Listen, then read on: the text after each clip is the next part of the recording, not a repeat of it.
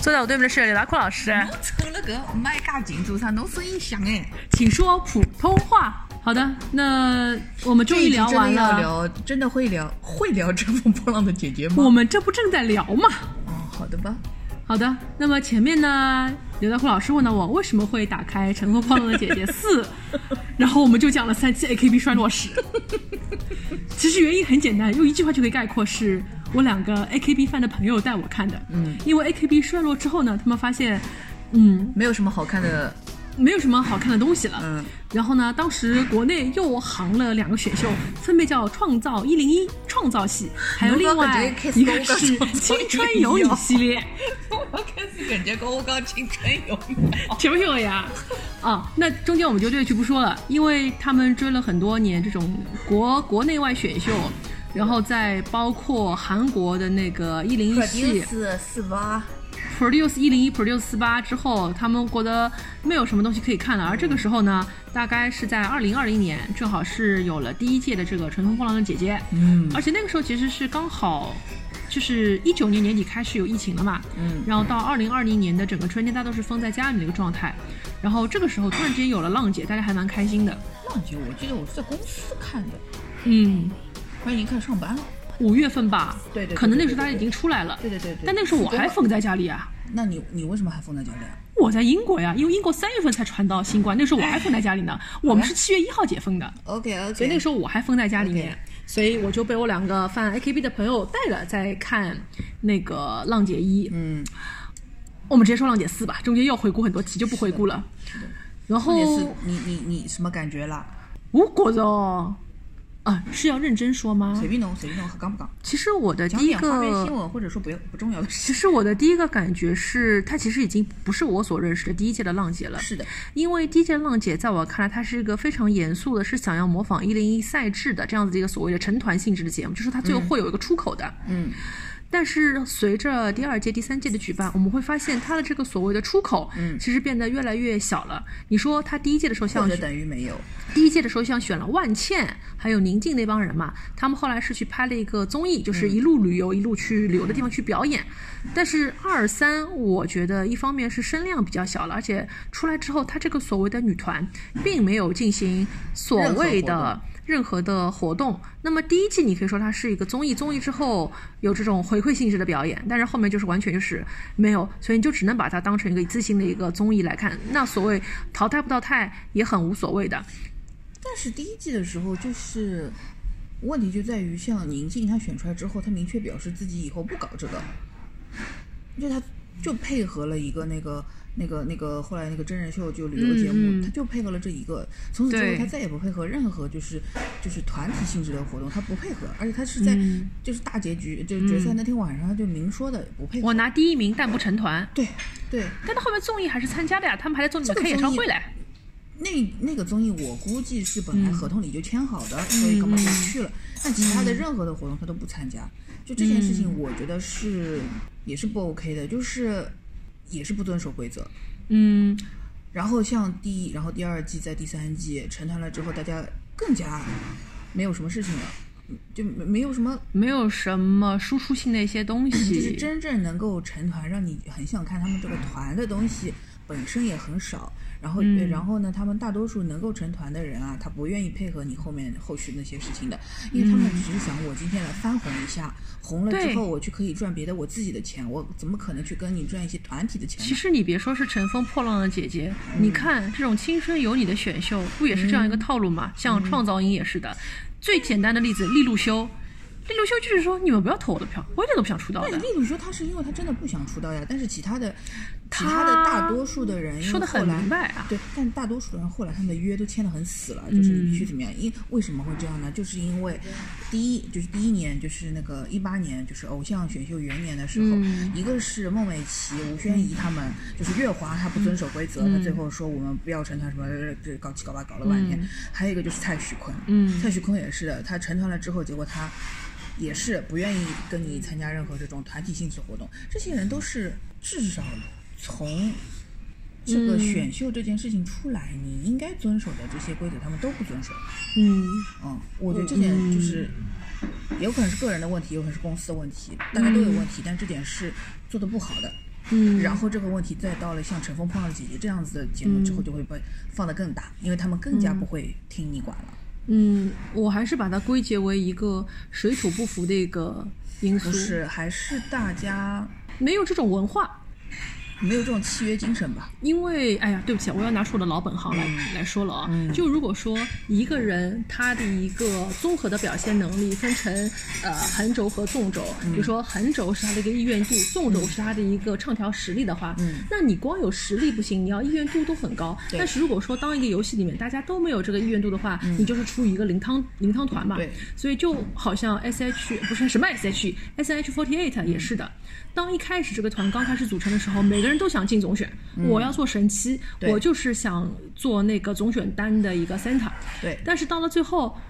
像陆婷啊、冯星朵啊、赵月、黄婷婷他们就公开放话跟粉丝说：“你不要投我票，嗯，嗯因为搿只垃圾公司就是搿样个，侬投了我票，我也成为不了这个 center，而且我拿了这个资源，其实都是不会兑现的，那你就不要去花这个钱。当大家越来越意识到最后的这个输出。呃，这个输入和输出是不成正比的时候，那这个游戏一方面失去它的一个公正性，规则本身也是一张白纸，一一场空话。嗯，这个会导致这个机制的一个一整个失灵嘛。那你这个是另外一回事情，他就是说让你不要投票了呀，嗯对吧？他们就是觉得说最后这个东西对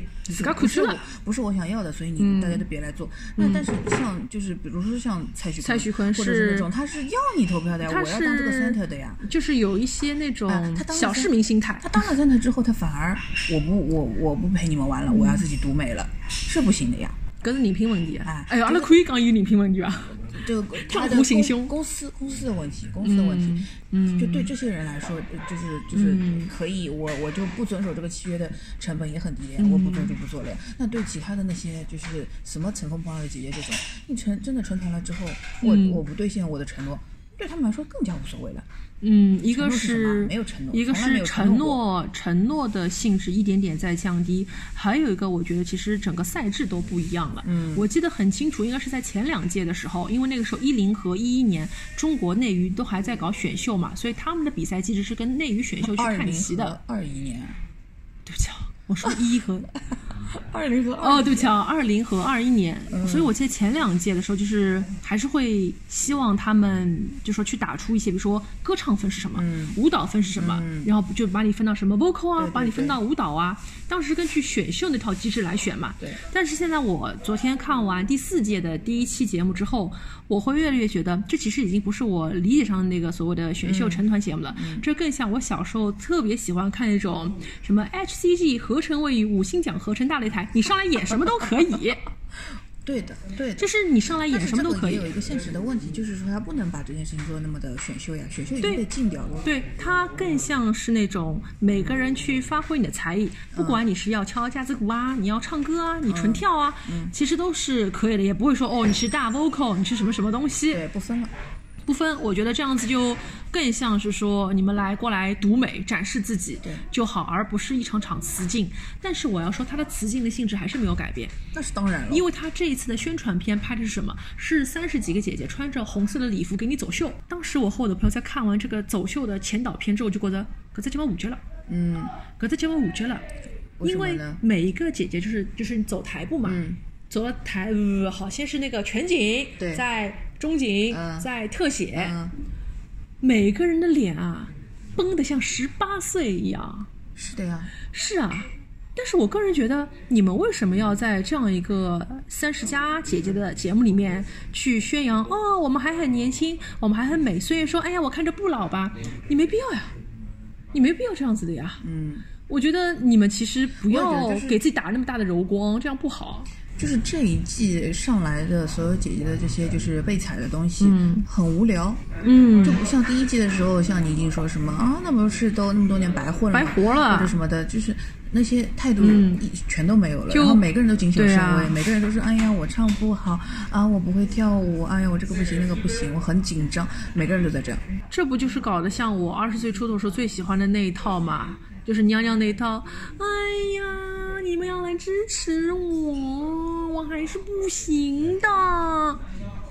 哦，就就是很无聊，就有点有点无聊。我觉得已经到了三十岁了，其实你要有一身傲骨的。而且我我后来一直相信一个东西，就是我们现在综艺镜头里面看到的这些女性，嗯不管她在镜头前给你展示她很柔弱，嗯她很无助，她受了委屈。前两天不是吴倩上了热搜嘛，对说她被张雨剑伤害过，所以她变得不自信。艾拉选她，她还觉得嗯，她说嗯，不敢相信。嗯她其实哎鸽子言承旭吗？她其实。女女人不能这样子。我现在长大，我也是个大女人了，女人不能这样子。我其实会相信，就是说他们在演艺圈，哎，嗯，但凡能进这个演艺圈，从小到大削尖了脑袋要去考上戏、北影、中戏的人，他真实性格能是这样子吗？就好像那个时候很多年前不是搞过一个《红楼梦》中人选秀嘛？嗯，当时就有一个专家是这么说的：，刚刚我觉得啊，林黛玉不可能从选秀当中去选出一个女主角，嗯，因为林黛玉就是个我啥么子也不要啊，我就天天哭哭啼啼的跑了本书来个看那葬花人，这种人他会来红楼参加选秀，需要得到大家的注视吗？他不是这种人。伊是搿种性格比较有点扭曲、有点怪的人，嗯他不会来这里搞这种东西的。所以当时后来选出了黛玉演，后来也没有来演黛玉，后来是又去找了一个什么蒋梦婕去电影学院去挑的，还有舞蹈学院去挑的。但是怎么说呢？就是现在这个时代跟以前的确是不一样了。就是以前，比如说像林黛玉这样子的人，嗯虽然她的真实性格肯定不是林黛玉这样子，但是她有一颗想红的那种嗯心，她会很有野心。她因为有野心，她就是什么事情她都去尝试，她能做好。但是现在有很多的小演员、小艺人，嗯，他们其实就是觉得，哎，我好像长得蛮好看，那我就去试试看吧，红或者不红，哎呀，当然想红啦，但是不红嘛，也就这样吧，就这样混着吧。他们没有那种野心了，他没有说那种、那种很很很很，就讲我老多不知道，我们要在这里讲真人的名字他逼掉我会把他逼掉哦。的。他就是真真实实非常想红的人，嗯就是他有那个野心，所以就是虽然我觉得他有的时候做的事情很松田圣子的，会就是心机讨好的可笑，但是我会佩服他，他就为了达到说得出来，对的，他为了达到自己的目的，他就是不择手段。那他就是个很不迪森特的人。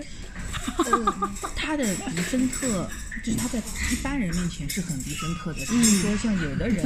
因为看多了、看腻了或者怎么样，他会觉得说哦有点不迪森特，就是哪能上海人跟那个。哎呀，我们还是要说回浪姐啊，老吓人啊！我们为什么要歪出去？这样歪出去是歪不回来的呀。歪得回来的呀，这有什么了？嗯，我强行歪回来。我反正是觉得吴倩那个热搜一看就是买的，因为那是肯定的，那人家上这个节目也不要白上的呀，怎么能不买热搜呢？而且我会觉得，自从她就是失婚之后嘛，他的经纪团队，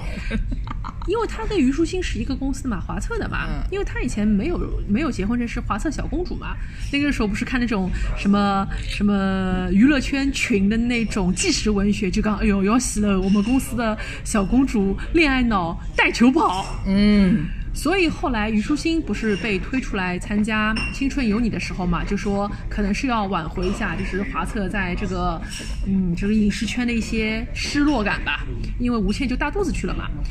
但是虞书欣参加《青春有你》是她自己要求的，哦，是吧因为？她自己想要上，因为她想在线追星，她想直接看到 Lisa，嗯，她其实不是真的喜欢 Lisa，她是她喜欢的是你杰尼杰杰尼，对，但是她至少 BLACKPINK 还是喜欢的嘛，嗯，算了，我不喜欢虞书欣，我不能在这里讲恶毒的话了。啊，无所谓，她不重要。它不重要，嗯，所以还是会觉得这一次浪姐出来之后的有些热搜，我看也看不懂。因为都是提前设计好的，不是说嗯不是真的热搜，对啊，都是在消耗一些年框。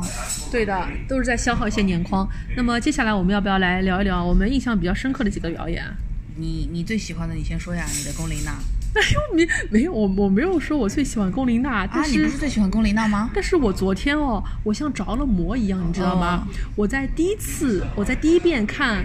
爱如火》的时候，我就深深的被这个表演给震撼了，因为。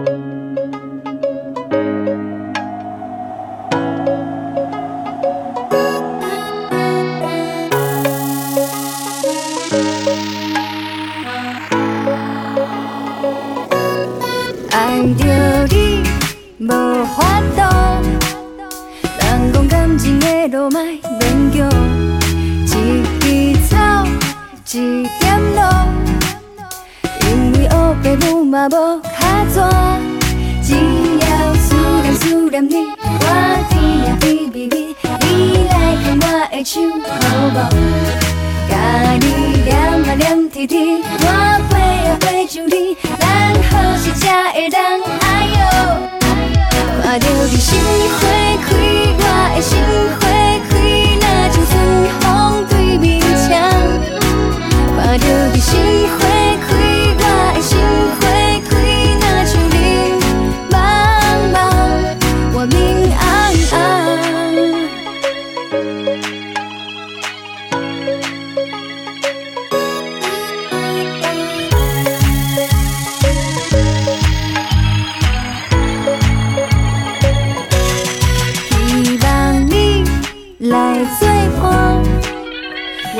我的一生交予你来换，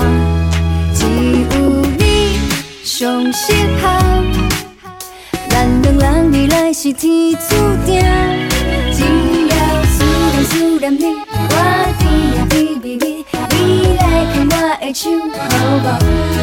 甲你念啊念甜甜，我飞啊飞上你，咱好时才会当哎哟，看着你心